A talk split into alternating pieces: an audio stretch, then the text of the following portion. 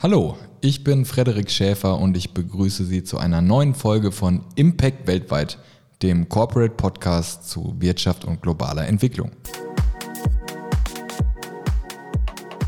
Impact Weltweit, der Corporate Podcast zu Wirtschaft und globaler Entwicklung.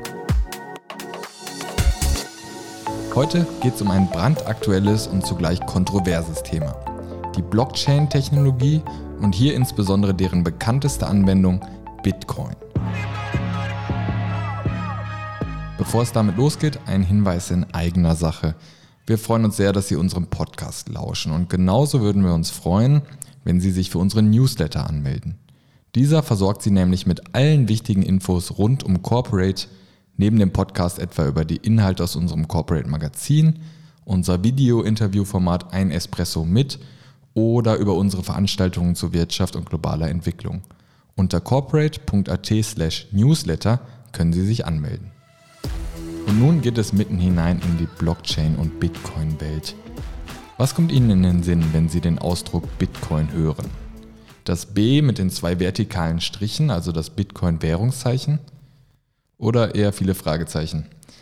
Besitzen Sie vielleicht gar Bitcoin oder eine andere Kryptowährung? Während in manchen Kreisen Kryptowährungen als fälschungssicheres Heilsversprechen gehandelt werden, gelten sie bei vielen anderen als reines Spekulationsobjekt. Ein bisschen in den Hintergrund gerät bei den Diskussionen die Technologie, auf der Bitcoin basiert, die noch viel mehr zu bieten hat als Kryptowährung, die Blockchain. Wir wollen heute all das beleuchten. Gemeinsam mit Ihnen möchte ich mich dafür auf diese Reise begeben, die Blockchain-Technologie besser kennen und verstehen lernen und am Beispiel der bekanntesten Blockchain-Anwendung des Bitcoins verschiedene Perspektiven aufzeigen.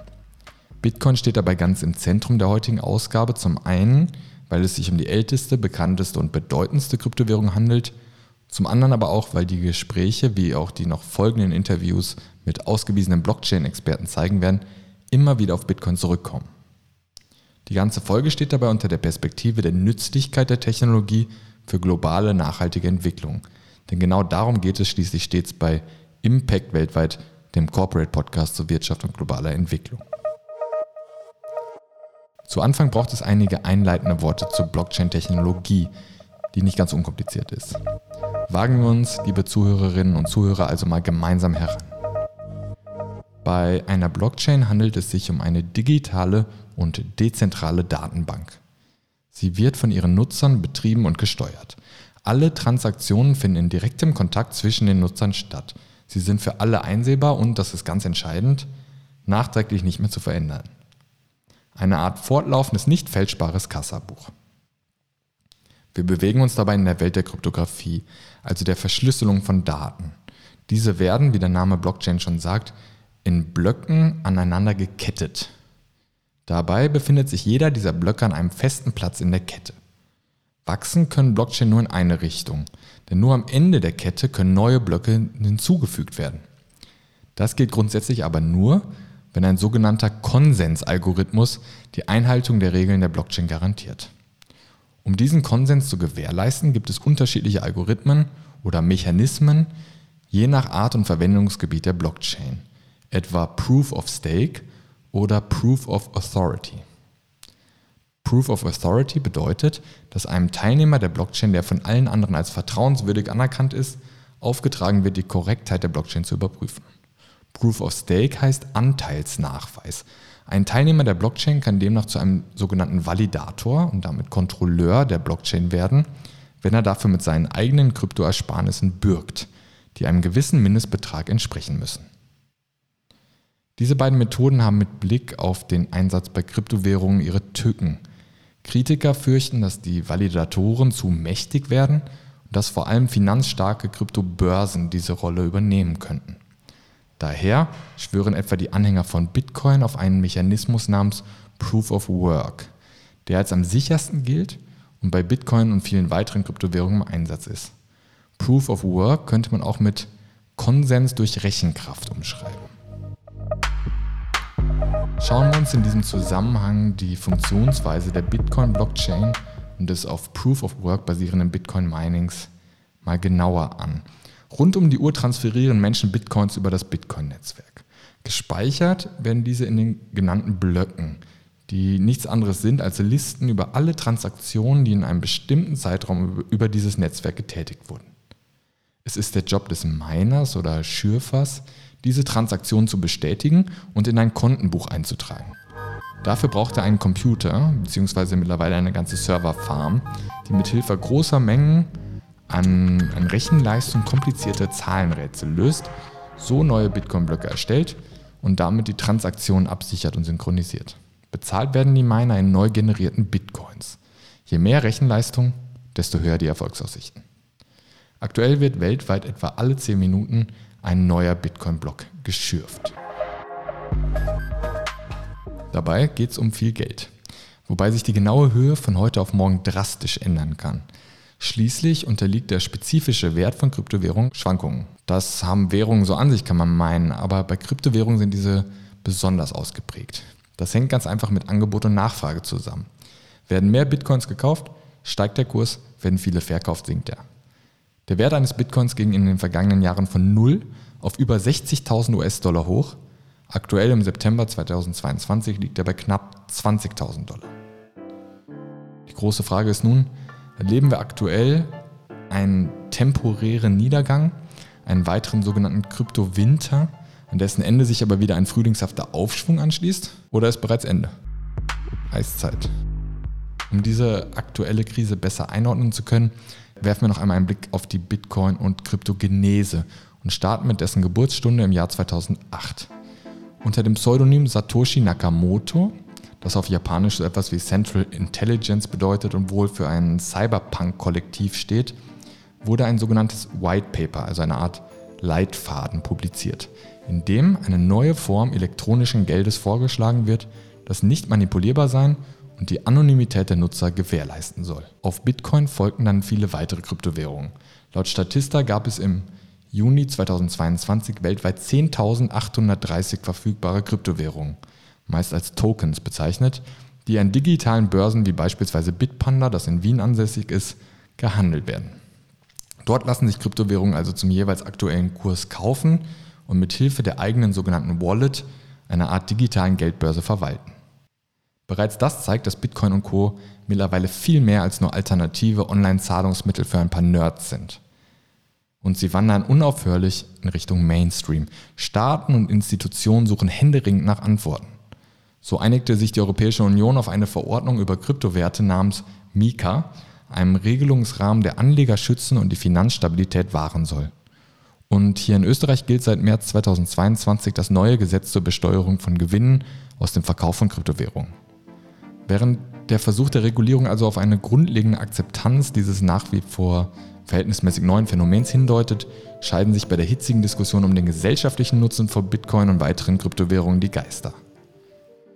Gepriesen als dezentrale, sichere, anonyme Alternative zum vorherrschenden Finanzsystem von den einen, als wertloses, stromfressendes Spekulationsobjekt abgelehnt von den anderen. Die Befürworter artikulieren, zumindest hier in Europa bzw. in den Industrieländern, im Rahmen der vielen Bitcoin-Podcasts, Blogbeiträge und so weiter auch häufig eine sehr libertäre Haltung gegenüber dem Staat und Geldpolitik per se. Bitcoin dient hierbei offensichtlich als ideologische Projektionsfläche. Mehr dazu später noch in diesem Podcast. Mit Blick auf Entwicklungsländer werden ganz andere Fragestellungen behandelt, die sich vor allem auf Bitcoin als inklusives Zahlungsmittel und weniger auf die Anlage bzw. Spekulation damit beziehen. Banking the Unbanked ist ein häufig zu vernehmendes Schlagwort.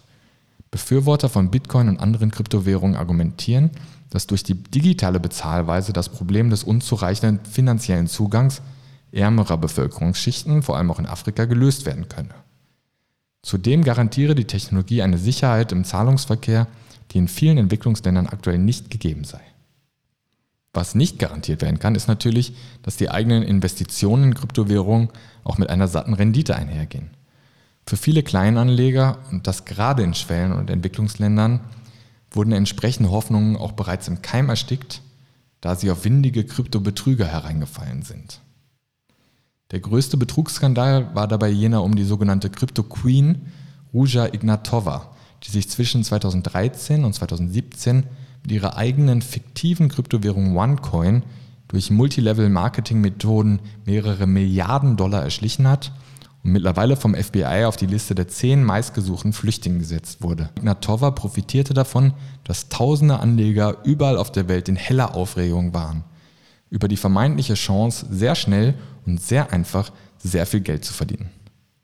Sehr viel verstanden von der Materie Kryptowährung hatten, zumindest zu diesem frühen Zeitpunkt vor fünf bis zehn Jahren wohl aber nur die wenigsten. So ist es kein Zufall, dass auch bei uns Banken, Staaten oder Verbraucherschützer davor warnen. Sie müssen den vollen Verlust dieser Anlage verkraften können, heißt es angesichts des hohen Unsicherheitsfaktors dieser Geldanlage, etwa von Seiten der deutschen Verbraucherzentrale. Begründet wird dies auch damit, dass die Kryptographie zwar eine technische Sicherheit gewährleiste, die virtuelle Währung rechtlich aber überhaupt nicht geschützt sei. Und es melden sich mittlerweile auch immer wieder prominente Bitcoin-Gegner zu Wort. Die Kritik bezieht sich zum einen darauf, dass der Bitcoin an sich ja keinen genuinen Wert hat sondern einzig dadurch bemessen wird, was ein anderer dafür zahlen möchte. Und zum anderen kommen die hohen Kosten der Entstehung und hier vor allem der Strom, den es braucht, um neue Blöcke zu generieren, immer wieder zur Sprache. Ja, man muss sich das einmal vorstellen. Das globale Bitcoin-Mining entspricht mit aktuell etwa 125 Terawattstunden pro Jahr rund 0,5 Prozent des gesamten weltweiten Stromverbrauchs. Oder anders, das Bitcoin-Mining verbraucht im Vorjahr bereits mehr als halb so viel Strom wie das gesamte globale Bankensystem. Und laut dem Bitcoin Energy Consumption Index könnte sich der Stromverbrauch in den nächsten Jahren gar noch vervielfachen.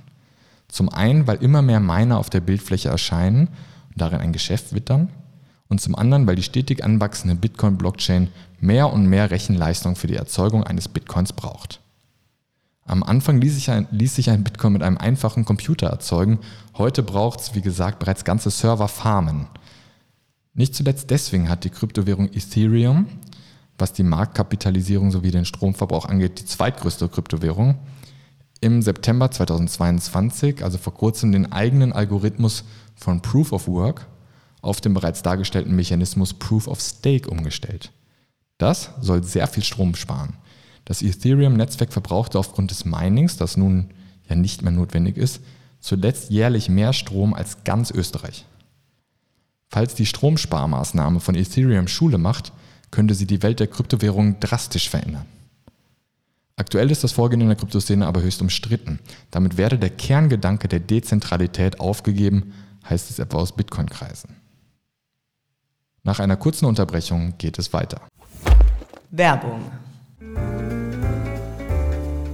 Ein Espresso mit. Ich begrüße Sie sehr herzlich zu unserem Espresso mit. Eine Espressolänge. Vielen Dank, äh, dass Sie heute mit mir den Espresso trinken. Neuigkeiten aus Wirtschaft und globaler Entwicklung. Afrika als Zukunftskontinent ja jedenfalls. Business- und Entwicklungszusammenarbeit. Spannende Insights. Wenn wir langfristig denken, ist, ist Afrika eine Riesenchance für Europa. Zukunftsbusiness.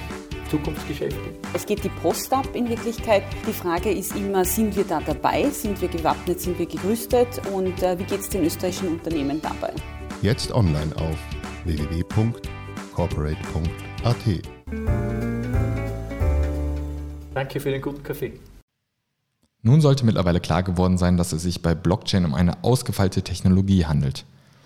Aber führt diese denn auch wirklich immer zu sinnvollen Produkten? Drastisch gesagt, ist die bekannteste Blockchain-Anwendung Bitcoin nicht vor allem eine Art Zertifikat über Stromvernichtung? Bill Gates und Warren Buffett würden dies wahrscheinlich unterschreiben. Laut Bill Gates trägt Bitcoin nichts zur Gesellschaft bei, da dessen Wert einzig dadurch bestimmt ist, was eine andere Person dafür ausgeben möchte. Und Star-Investor Warren Buffett schlägt in die gleiche Kerbe. Zitat, wenn Sie alle Bitcoins der Welt besäßen und sie mir für 25 Dollar anbieten würden, würde ich sie nicht nehmen. Denn was würde ich damit machen? Ich müsste sie letztlich an sie zurückverkaufen. Das sagte er kürzlich.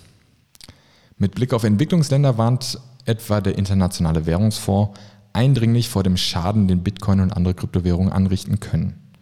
In einem Bericht aus dem Vorjahr erkennt der IWF zwar an, dass die technologischen Innovationen die Möglichkeit bieten, günstigere, schnellere und zugänglichere Finanzangebote zu schaffen, aber zugleich seien neben den bekannten Kriminalitätsrisiken auch die makrofinanziellen Gefahren gerade in Entwicklungsländern besonders groß.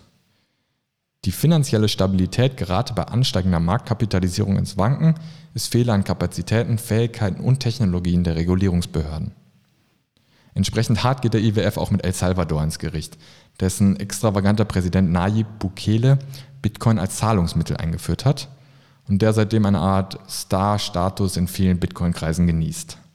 Laut IWF geraten damit die finanzielle Integrität sowie der Verbraucherschutz in dem Land noch stärker als ohnehin schon in Gefahr. Und die Einführung von Bitcoin als gesetzliches Zahlungsmittel ist einer der Gründe, warum die Ratingagentur Fitch das Rating von El Salvador gesenkt hat. Jetzt hat El Salvador in der Vergangenheit nicht gerade durch ökonomische sowie politische Stabilität auf sich aufmerksam gemacht. Ist die Einführung einer Kryptowährung also gerade deshalb grundsätzlich sinnvoll? Schließlich gibt es vielerorts ernsthafte staatliche Bemühungen, digitale Kryptoalternativen zu entwickeln, von dem i-Naira in Nigeria bis zur i-Krona in Schweden. Oder ist das salvadorianische Bitcoin-Experiment gerade deshalb skeptisch zu beäugen? Unter anderem darüber habe ich mit Anita Posch gesprochen. Sie ist eine überzeugte Bitcoinerin und hat die Initiative Bitcoin for Fairness ins Leben gerufen, mithilfe der sie vor allem den Menschen in Afrika Bitcoin näher bringen möchte. Mehr dazu wird sie nun selbst erzählen. Frau Posch, Sie reisen als eine Art Bitcoin-Botschafterin durch die Welt. Ähm, was fasziniert Sie so an Bitcoin? Was mich an Bitcoin fasziniert, ist die Möglichkeit, dass wir erstmals eine digitale Form von Bargeld haben, die wir global äh, senden und empfangen können und äh, das Ganze ohne irgendwelche Erlaubnis äh, zu brauchen oder einen Ausweis herzeigen zu können, äh, zu müssen ähm, und auch als Mittel, um unsere Privatsphäre in Zukunft weiterhin zu schützen. Also das sind eigentlich so die wesentlichen Elemente. Und ähm, das ist, was ich 2017 äh, etwa erkannt habe. Ähm, nachdem ich 2011 mir dachte, ups, Bitcoin, das ist ja nur so ein neues PayPal, das braucht niemand. Ähm, und seitdem ähm, arbeite ich als Wissensvermittlerin und ähm, habe ein Buch über Bitcoin geschrieben und versuche eben das Wissen über Bitcoin zu verbreiten, was eben daran so speziell ist und dass es nicht nur, äh, oder nicht, was heißt nicht nur, ähm, dass die Grundidee von Bitcoin kein Gedanke war, jetzt irgendwie schnell reich zu werden, sondern ähm, das äh, klassische Finanzsystem eigentlich zu ersetzen, ähm, das in die große Finanzkrise 2008, 2009 geführt hat und das uns auch meiner Meinung nach ähm, in diese prekäre Situation äh, mit dem Klima gebracht hat. Sie haben nicht nur ein Buch geschrieben, sondern auch eine Initiative ins Leben gerufen, die heißt äh, Bitcoin for Fairness. Äh, damit sind Sie vor allem auch in Afrika unterwegs. Ja, was halt hat Bitcoin, Sie haben es gerade schon ein bisschen angesprochen, was hat Bitcoin mit Fairness zu tun und was bringt Bitcoin einem Menschen jetzt mit wenig finanziellen Mitteln im ländlichen Afrika, was nicht zum Beispiel Mobile Money leisten kann? Okay, Teil 1 der Frage, was hat Bitcoin mit Fairness zu tun? Meiner Meinung nach sehr viel, weil durch ähm, die Charakteristik von Bitcoin, dass es eine offene Technologie, eine offene Technologie ist, äh, die jedem und jeder, egal welche Hautfarbe, ähm, welcher, welchen Status man hat, wo man lebt, jeder Mann, jede Frau, äh, jede Person hat Zugang zu diesem offenen globalen Geld- und Finanzsystem, das nicht ähm, inflationierbar ist, das nicht ähm, kompromittierbar ist und, ähm, und demzufolge auch ein Tool ist, meiner Meinung nach, ähm, um Menschenrechte durchzusetzen, also die Freiheit, äh, die Transaktionsfreiheit, äh, die, die Meinungsfreiheit. Ähm, wenn ich Geld verwende, drücke ich damit eine Art Meinung aus. Ähm, also äh, zum Beispiel, wenn ich ähm, Geld verwende, um für eine politische Partei zu spenden oder eine andere Aktion oder was auch immer, dann drücke ich damit meine Meinung aus. Und äh, mit herkömmlichem Geld beziehungsweise mit unserem jetzigen Banksystem, wo eigentlich jede Zahlung mittlerweile nachverfolgbar ist, wo sie dokumentiert wird, von den Banken gemeldet wird, überall hin an die Regierungen, das ist natürlich ein eine, eine gefährliche Situation für alle Menschenrechtsaktivisten in dieser Welt, die sich ähm, 54 Prozent der Weltbevölkerung leben in Ländern mit äh, Diktatoren und Autokraten. Und äh, für diese Menschen ist Bitcoin eigentlich wirklich wichtig. Für uns gar nicht mal so sehr. Wir haben funktionierende Demokratien, wir haben ein relativ sicheres Bankensystem, wir haben leider aber auch ein, ein inflationäres äh, Geldsystem. Aber die wirkliche Notwendigkeit für Bitcoin sehe ich in Emerging Countries, in Ländern äh, des globalen Südens, in Ländern speziell, wo es Diktatoren und äh, autoritäre Regierungen gibt. und ja. Äh, vielleicht ganz kurz dazu. Jetzt hat äh, haben die Zentralafrikanische Republik und das mittelamerikanische El Salvador Bitcoin ja als offizielle Zahlungsmittel eingeführt. Sie sprachen jetzt gerade über Menschenrechte und irgendwie die Gefahr des Autoritarismus oder wie, wie Bitcoin dagegen wirken kann. Jetzt sind ja gerade diese Länder auch nicht unbedingt bekannt dafür, dass, dass es dort keine Menschenrechtsverletzungen gäbe oder dass sie lupenreine Demokratien seien. Und stößt nicht das Freiheitsversprechen des Bitcoin an seine Grenzen, wenn der salvadorianische Staat eher intransparent mit der Adaption umgeht und wenn äh, äh, korrigieren Sie mich, wenn ich da falsch liege, aber können die nicht theoretisch auf die Bitcoin ihrer Bürger zugreifen, so wie sie es jetzt gerade adaptieren? Ja, da gebe ich Ihnen recht und ich bin eine große Kritikerin dieses Ansatzes, dass ein Staat hergeht und ähm, Bitcoin mehr oder weniger von oben herab verordnet. Bitcoin ist eine Graswurzelbewegung. Bitcoin ist das Geld äh, von Menschen für Menschen. Äh, es geht darum, äh, die, die, nicht die Macht, sondern äh, Einzelne, die, die, Menschen wieder zu ermächtigen, ähm, im Gegensatz zu den großen Unternehmen und, ähm, und Regierungen und Staaten. Ähm, und deshalb bin ich, ja, ich sage es ganz ehrlich, ich, ich, mir gefällt das nicht, wie das dort funktioniert. Und ja, mit der staatlichen Wallet, der Chivo Wallet, ist es im Grunde so, dass die privaten Schlüssel zu den Bitcoin äh, der Staat El Salvador hat, beziehungsweise weiß man gar nicht, wer es genau hat. Ähm, das heißt, nein, gegen so eine Einführung bin ich auch. Äh, in der Zentralafrikanischen Republik weiß man eigentlich noch gar nicht, das ist noch gar nicht den Status ähm, äh, Legal Tender, also gesetzliches Zahlungsmittel, den hat es dort noch gar nicht. Äh, die arbeiten immer noch daran. Und ähm, ich fürchte auch, dass das eigentlich nicht dazu gut ist, jetzt direkt äh, die Menschen zu ermächtigen, weil die sind ja viel zu arm, äh, die haben viel zu wenig Internet dort, viel zu wenig Technologie, die es ihnen überhaupt ermöglicht, Bitcoin zu nutzen. Ich glaube, das ist eher ähm, die Herangehensweise einer Regierung, die sieht, oh, wir können so Mittel in unser Land bringen. Äh, das heißt, wir, wir, wir steigen jetzt auf diesen Bitcoin-Zug auf und äh, wir werden beginnen, unsere ähm, Assets, also quasi unsere Bodenschätze etc. Äh, zu tokenisieren. Also das ist das Letzte, was ich gelesen habe, das Neueste. Und ähm, das sind beides nicht die Ideen, ähm, die Bitcoin eigentlich ähm, in sich hat. Sie sprachen jetzt gerade an die Problematik kaum Internet, ähm, auch eh wenig finanzielle Reserven und so weiter jetzt im ländlichen, in der Zentralafrikanischen Republik oder in anderen Regionen Afrikas. Ähm, da ist ja gerade Mobile Money so genial, weil es auch das alte, das alte Nokia ohne, ohne Internetmöglichkeit sozusagen tut und äh, um da die Transaktion zu leisten. Jetzt hatte ich Sie eben bei dieser Frage kurz unterbrochen. Was leistet äh, Bitcoin, was Mobile Money nicht kann? Also zuerst ist zu sagen, natürlich ist es so, ähm, dass die Bitcoin-Adoption Hand in Hand geht mit den technologischen Voraussetzungen und Möglichkeiten und auch mit der Bildung. Ja, also ähm, wer erklärt mir hier jetzt, was hier passiert? Ähm, Millionen Menschen in afrikanischen Ländern sind gescammt worden durch irgendwelche Leute, die ihnen erklären, das ist Bitcoin und in Wahrheit ist es eine Lüge und, und, und ein, ein Scam. Ähm, das heißt, es ist Bildung und natürlich Technologie. Ähm, haben wir aber auch beim Internet gesehen. Ja. Als das Internet eingeführt worden ist, haben es auch wir in Europa nicht gehabt und die äh, Menschen in Afrika haben es teilweise immer noch nicht. Also ähm, das ist eine natürliche Entwicklung.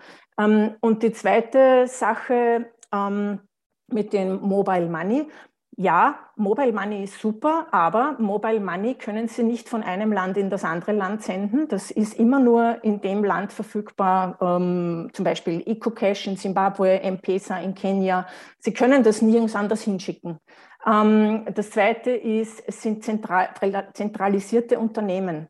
Ähm, zum Beispiel in Zimbabwe die Regierung ähm, erklärt, ähm, EcoCash muss jetzt dieses und jenes machen. Sie dürfen diese Konten nicht mehr erlauben. Sie müssen die Kontenlimits ändern. Auszahlungen werden blockiert.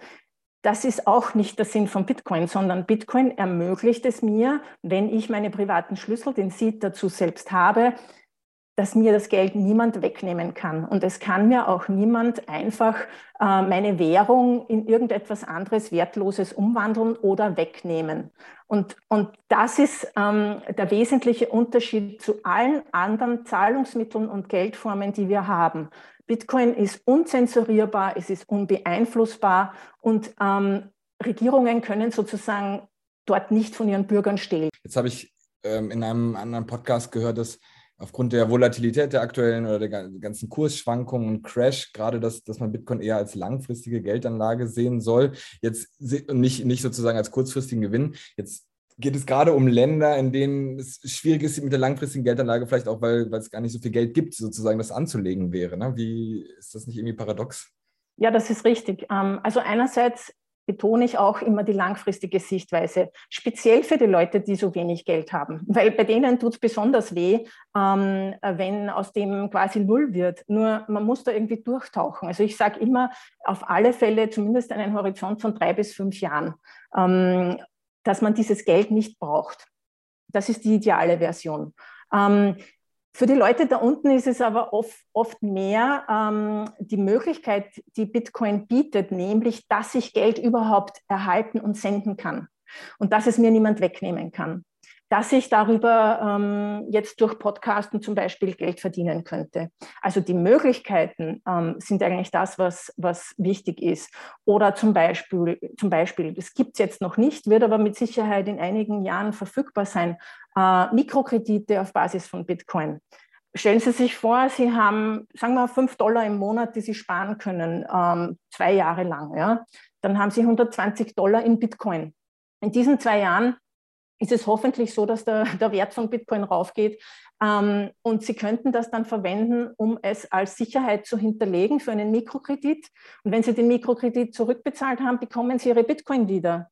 Und in dieser Zeit kann er natürlich gefallen sein, er kann aber auch gestiegen sein. Und wenn man sich jetzt über den Horizont von 12, 13 Jahren, seitdem es Bitcoin ansieht, äh, gibt, ansieht, die, die Entwicklung von null auf jetzt, ich weiß nicht, 20.000 Euro oder so, ja, dazwischen waren wir schon bei 60. Ja, ja, ich weiß. Äh, aber wir werden von den 20.000 uns auch wieder, äh, äh, wie soll ich sagen, erholen und äh, aufwärts äh, gehen. Das ist, glaube ich, in der Natur der Sache, ähm, weil jeder Mensch, den ich noch kennengelernt habe und ähm, auf Österreichisch sagen wir überrissen hat, äh, wie Bitcoin helfen kann, die hören ja nicht mehr auf damit. Die erzählen das ja ihren Freunden, ihren Verwandten. Ähm, darum glaube ich, dass das relativ ähm, unaufhaltbar ist. Okay, aber die Nervosität ist ja groß gerade, kann man schon sagen, denke ich. Der Crash ist, man liest immer wieder, jetzt ist wieder eine psychologische Schwelle unterschritten, was den Kurs angeht. Und jetzt kürzlich hat der bekannteste österreichische äh, ja, Akteur in dem ganzen Bitpanda kurzerhand dann vier seiner Mitarbeiter rausgeworfen. Ähm, also es, äh, da geht schon zur Sache. Sie würden aber nicht sagen, dass wir gerade den Anfang vom Ende von Bitcoin und Nein, wir sind am Anfang vom Anfang immer noch.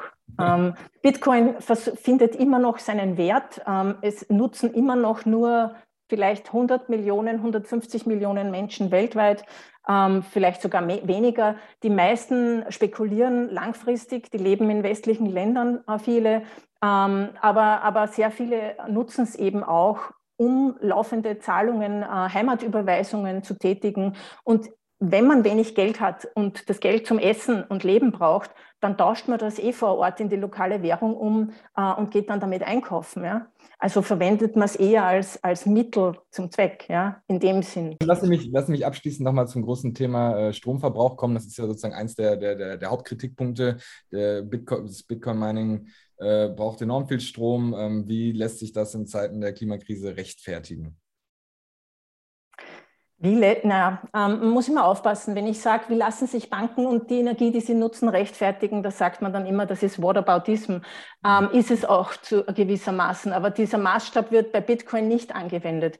Ähm, ich bin dagegen zu moralisieren und zu sagen, eine, eine bestimmte Technologie ist für mich nicht nutzvoll, äh, nutz, ähm, äh, sinnvoll, äh, darum bin ich dagegen weil die meisten Leute vergessen die drei Milliarden Menschen oder vier äh, im Rest der Welt, die es wirklich brauchen würden. Ähm, und für mich ist die Sinnhaftigkeit von Proof of Work gegeben dadurch, dass es uns dadurch ermöglicht, dass Bitcoin wirklich äh, unzensurierbar, unveränderbar und nicht kompromittierbar ist. Und ich finde, das sind wesentliche Elemente, die es von allen anderen Geldformen und Kryptowährungen unterscheiden. Und ähm, es kommt darauf an, wie ich Energie gewinne, nicht wie ich sie verwende. Weil wenn ich anfange zu kritisieren, äh, wofür ich Strom ver verbrauche, dann könnte ich jetzt zu Ihnen sagen, wieso schauen Sie YouTube, warum haben Sie das Licht überhaupt eingeschaltet? Ja? Also es kommt wirklich darauf an, wo wir die Energie hernehmen. Und äh, Bitcoin-Miner gehen eigentlich immer dorthin, wo es die günstigste Energie gibt, weil sonst müssen sie nämlich, so wie jetzt, wenn der Preis so fällt, ihre Geräte abschalten, weil es nicht mehr rentabel ist. Und die günstigste Energie ist die erneuerbare. Für Wasserkraft, äh, die es an Stellen im Überschuss gibt, müssen sie fast nichts bezahlen. Ähm, dasselbe gilt für äh, Solarenergie. Zum Beispiel ähm, gibt es jetzt den ersten Bitcoin-Miner in Simbabwe. Ähm, der hat eine bestehende Solaranlage und nutzt den Strom, den er nicht für seine Farm braucht, jetzt dafür Bitcoin zu meinen. Und ähm, wie gesagt, ähm, ich glaube, dass Bitcoin eine sehr, sehr wichtige Technologie ist für die Zukunft der Menschheit. Das klingt jetzt vielleicht völlig übertrieben für, für Sie oder für andere. Ich glaube es aber wirklich. Ähm, und ich sehe es ja auch äh, vor Ort, wenn man sich die Lebenssituation der Menschen anschaut und wie schlimme Menschenrechtsverletzungen dort passieren und wie Bitcoin helfen könnte. Und drum, ich bin auch grün in dem Sinn und umweltbewusst und habe mir am Anfang auch gedacht, puh, das braucht aber wirklich viel Strom. Aber ähm, wenn ich aufgrund der Sinnhaftigkeit des Nutzens ähm, steht das für mich dafür, wenn man jetzt auch vergleicht zum Beispiel, äh, wie viel ähm, Energie- oder CO2-Ausstoß es gibt bei Krieg ja, oder, oder fürs Militär oder für Autos etc. Okay. Ja, äh, große Worte, wie Sie selber sagen. Ähm, es ist aber, finde ich gut, äh, ähm, die zu wagen. Äh, vielen Dank für das Interview, Frau Posch. Danke, dass Sie sich die Zeit genommen haben. Gerne, Herr Schäfer. Danke für die Einladung.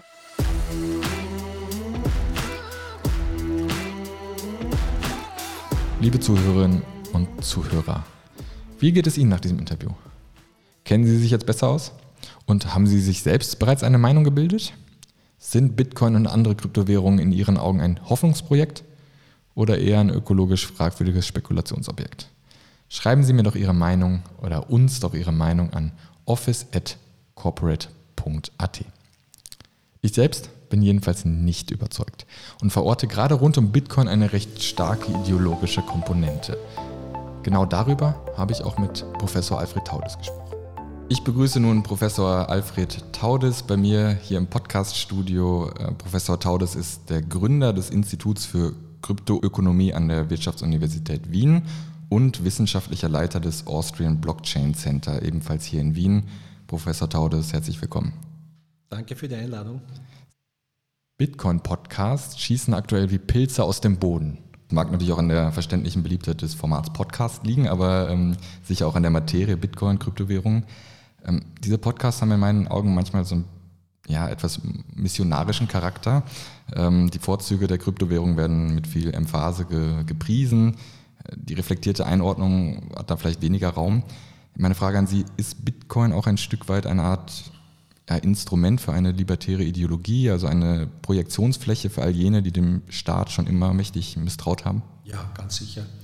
Äh, also die, die wirtschaftswissenschaftliche Grundlage ist die Austrian School of Economics. Das äh, waren also die, die Gründer der österreichischen Schule der Nationalökonomie, wie von Mises und später Hayek. Äh, und eines der, des Credos dieser Gruppe war, die Menschen wissen schon selbst, was für sie gut ist. Und die Ökonomie äh, ist kein System wie die Physik, das man einfach steuern kann als Staat. Und wenn es der Staat versucht zu steuern, dann kommen meistens schlechte Folgen zutage. Und das gilt insbesondere für, fürs Geld. Die Menschen haben immer schon Geld erfunden, weil es einfach bequem ist. Ja?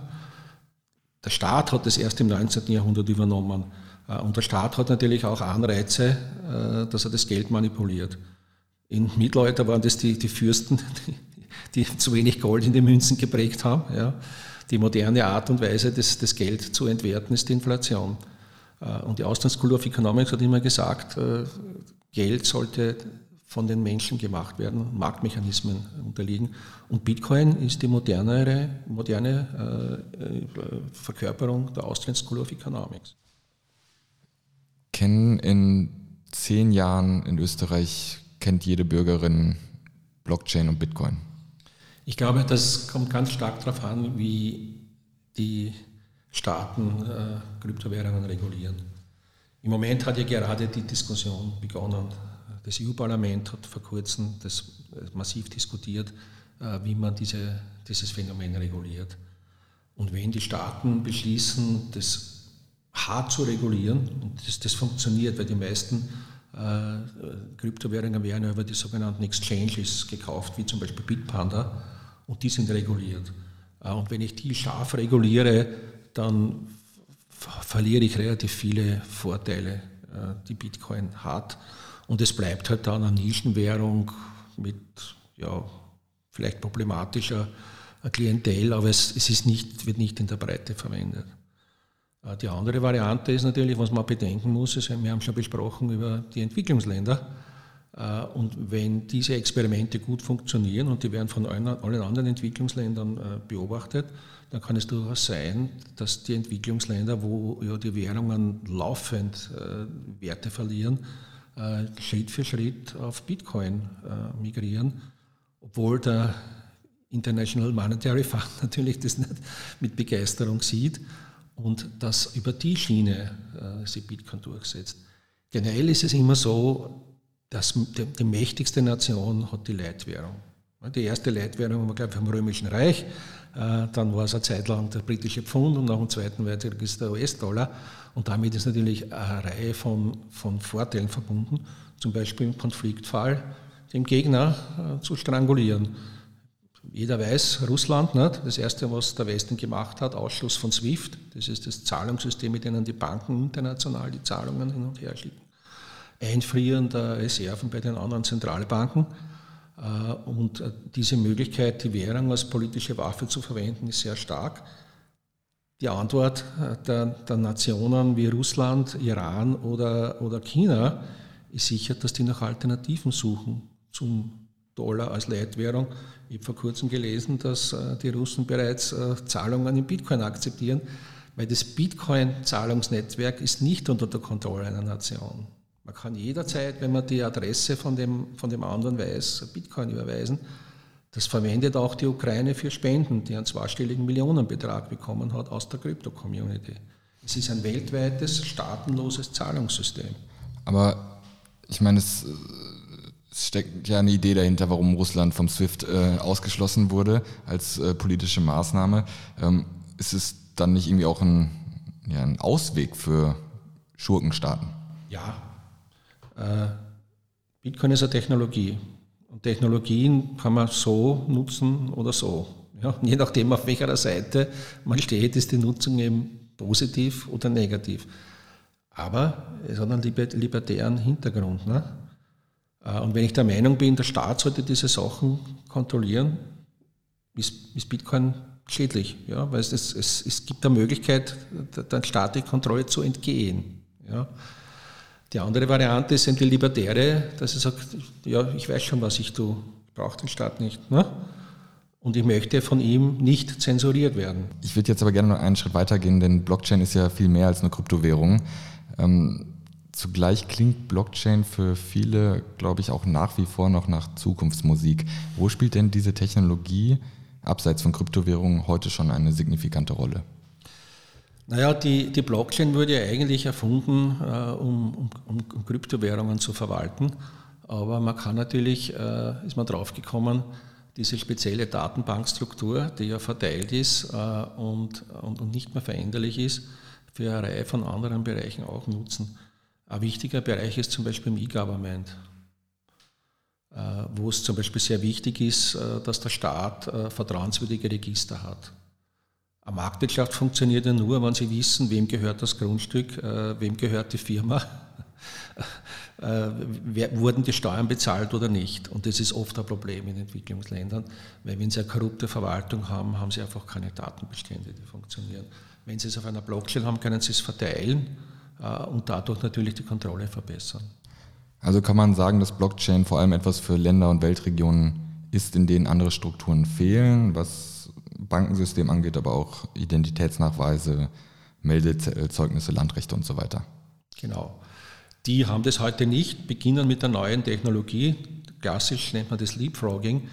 Unsere Systeme in Österreich funktionieren dezentralen und daher würde ich mal meinen, bei uns ist das nicht so populär. Aber für Afrika äh, ist die Blockchain auch die Chance, äh, dass man dort vernünftige Verwaltungsinfrastrukturen aufbaut. Kann also die Blockchain einen signifikanten Beitrag zur Erreichung der Sustainable Development Goals leisten?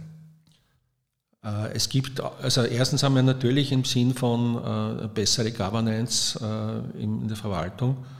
Es gibt aber auch spezielle Einsatzmöglichkeiten, wo man über Kryptowährungen Anreize schaffen kann für nachhaltiges Verhalten. Die Stadt Wien zum Beispiel hat ein Forschungsprojekt äh, namens Kulturtoken. Da ist es so, das Handy merkt, mit welchen Verkehrsmitteln sie fahren. Äh, und wenn sie signifikant mehr mit der Straßenbahn fahren, dann äh, bekommen sie eine CO2-Ersparnis gut geschrieben, indem sie einen Wiener Kulturtoken bekommen. Und mit denen können sie dann zum Beispiel gratis ins Museum gehen. Äh, es gibt aber in Afrika entsprechende Projekte, wo man zum Beispiel damit belohnt, dass Jugendliche Umweltschutzmaßnahmen treffen oder dass eine Community die Biodiversität im Dschungel erhält. Jetzt sprachen Sie gerade schon ähm, Blockchain hier in Wien oder in, in Österreich an. Ist im Gegensatz zu Entwicklungsländern bei uns Blockchain aktuell noch eine ja, Technologie auf der Suche nach ihrer Anwendung? Also es gibt äh, schon eine Reihe von Anwendungen. Äh, wir vom Austrian Blockchain Center haben den, äh, den Blockchain Award gegründet. Den gibt es in der Zwischenzeit zum dritten Mal. Äh, und einreichen kann man dort ein Blockchain-Projekt nur, wenn das Projekt bereits läuft. Also irgendwelche Ideen nicht. Und wir haben jedes Mal bei jedem Award 30 äh, bis 40 Einreichungen. Äh, und es gibt eine Reihe von Projekten, die schon in der Realität eingesetzt werden. Können Sie ein, zwei Beispiele nennen? Ja, ein sehr schönes Projekt ist ein Startup, der verfolgt den CO2-Gehalt entlang der Stahllieferkette, was äh, eine sehr komplexe Lieferkette ist äh, und mit dem neuen Lieferkettengesetz äh, und, und den, den, neuen Investitionsrichtlinien ist es immer sehr wichtig, dass man nachweisen kann, wie, wie nachhaltig ist, ist mein Produkt. Und dadurch, dass die Produkte nicht in einer Firma sind, ist es sehr schwierig, entlang der Lieferkette die zu verfolgen. Professor Taudus, vielen Dank, dass Sie mich hier besucht haben. Danke für die Einordnung. Bitte, hat mich gefreut. Danke. Die Blockchain-Technologie gibt es einige bedeutende Anwendungsfelder. Landtitel, also Einträge ins Grundbuch, könnten durch die Blockchain abgesichert, Lieferketten transparenter gestaltet und demokratische Verfahren leichter zugänglich gemacht werden. Laut dem Deutschen Institut für Entwicklungspolitik kann die Blockchain gerade in, Zitat, institutionell schwachen Umfeldern besonders effektiv sein, da die Sicherheit, die sie bietet, institutionelle Aufgaben teilweise ersetzen und administrative Prozesse deutlich verbessern kann. Es gibt zudem bereits zahllose spannende Blockchain-Projekte, etwa im Bereich der nachhaltigen Fischzucht und Ozeanwirtschaft. Ein Beispiel Fishcoin. Dabei geht es um die transparente Darstellung der häufig fragmentierten Lieferkette für Fisch und Meeresfrüchte. Woher kommt der Fisch? Womit wurde er gefüttert? Wie ist er in die Lieferkette gelangt und so weiter. Die Frage ist nun, handelt es sich bei derlei Dingen bereits um mehr als interessante Einzelprojekte? Bislang wohl eher nicht. Das heißt aber nicht, dass das Potenzial der Technologie bereits erschöpft sei. Davon ist Angua Tano jedenfalls ziemlich über überzeugt. Der Ivora ist Gründer der NGO Africa Blockchain Generation, mit der er den Menschen im frankophonen Afrika beginnend mit der Elfenbeinküste Senegal und Kamerun, den Wert von Blockchain näher bringen möchte. Er hat mir die Einsatzmöglichkeiten von Blockchain in Afrika wie folgt aufgezählt. Beyond the financial sector in, in Africa, blockchain can be used in the field of supply chain, for example, of health, of education, of agri-food. And to better understand the use cases, information and education seminars for businesses, leaders are needed in Africa. And blockchain has a real, real, real, real utility. Blockchain as a real utility. Ihm geht es also darum zu zeigen, dass Blockchain wirklich einen genuinen Wert habe. Ja, auch wenn das Thema noch nicht annähernd erschöpft ist, müssen wir aus Zeitgründen nun zum Ende kommen. Vor meinen Abschlussworten möchte ich aber noch einmal Anguatano zu Wort kommen lassen.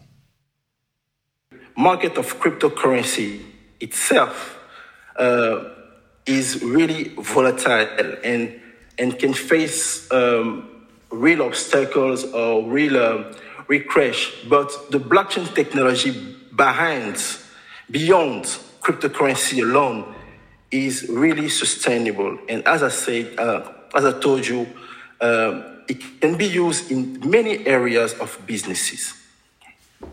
And this is the, the most um, important thing that people uh, should focus on. Ein Statement, das ich persönlich, nach all dem, womit wir uns heute befasst haben, einleuchtend finde. Wir sind neugierig. Wie sehen Sie, liebe Zuhörerinnen und Zuhörer, Blockchain und ihre Anwendungen, gerade im Entwicklungskontext? Schreiben Sie uns doch eine Nachricht an office.corporate.at oder besuchen Sie uns bei LinkedIn oder Facebook. In unserer nächsten Podcast-Folge mit meiner Kollegin Katharina Keins dreht sich übrigens alles um nachhaltige Fischerei. Ein super spannendes Thema, ich freue mich schon darauf und sage für heute Danke fürs Zuhören, Tschüss und bis zum nächsten Mal.